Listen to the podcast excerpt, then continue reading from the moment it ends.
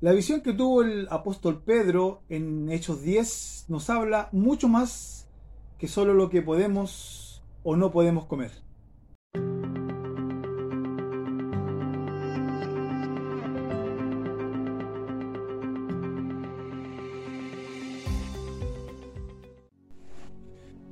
El gran apóstol Pedro tenía un problema que era muy grande y este problema era que él le costaba mucho entender que el Evangelio también era para los gentiles. Hasta el día de hoy el pueblo judío ortodoxo es muy eh, reticente con respecto a este tema.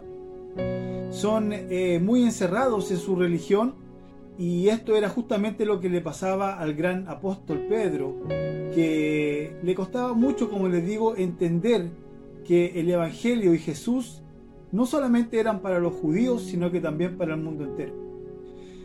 Y la historia nos muestra que él estaba en una azotea, en una casa, orando y entró en éxtasis. Y en ese éxtasis tuvo esta visión espectacular en la cual un lienzo gigante que caía del cielo eh, venía con animales de todo tipo y una voz le decía, Pedro, mata y come. Inmediatamente vino la respuesta de este apóstol y le dijo, Señor, nada inmundo e impuro he comido jamás en mi vida. Y la voz le responde, no llames impuro a lo que yo he limpiado. Esto hace referencia, como les digo, mucho más allá de la comida.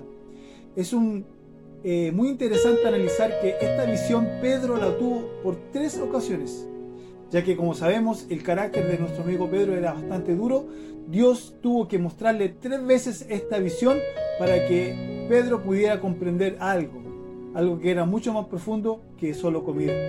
Cuando terminó la visión, la Biblia nos narra que vinieron unos hombres a nombre de Cornelio, y ahí Pedro comenzó a entender que esa visión que tuvo tenía más profunda relación con compartir el Evangelio a personas que no eran judías.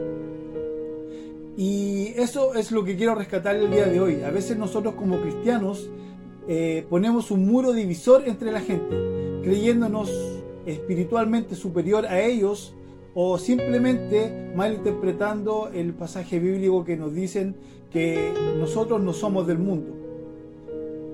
Es una práctica que a lo largo de los años nos ha costado muchísimas almas para Cristo, ya que con nuestras intenciones, con nuestras actitudes, aún con nuestro hacer, en vez de alejar eh, a las personas del pecado, las mantenemos ahí, porque simplemente nos creemos superior a ellos.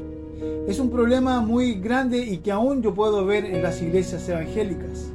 Me recuerdo también la actitud que tenían los fariseos con respecto a los romanos, cuando Poncio Pilatos quería hablar, el procurador romano en tiempo de Jesús, quería hablar con, con los fariseos, el procurador romano era el que tenía que salir a hablar afuera con los fariseos porque los fariseos lo consideraban inmundo y no entraban en el lugar donde estaba Poncio Pilatos. Este tipo de cosas realmente están cansando a la gente que ven en ciertas actitudes nuestras un recelo que realmente Jesús no lo comparte.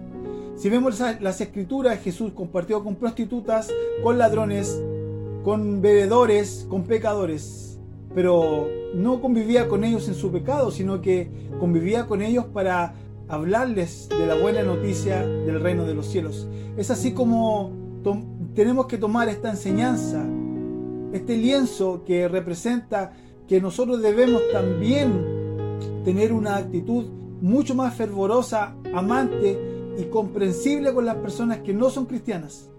Y muchas veces nuestras actitudes separatistas de superioridad espiritual hacen mucho más mal que bien. Bendiciones.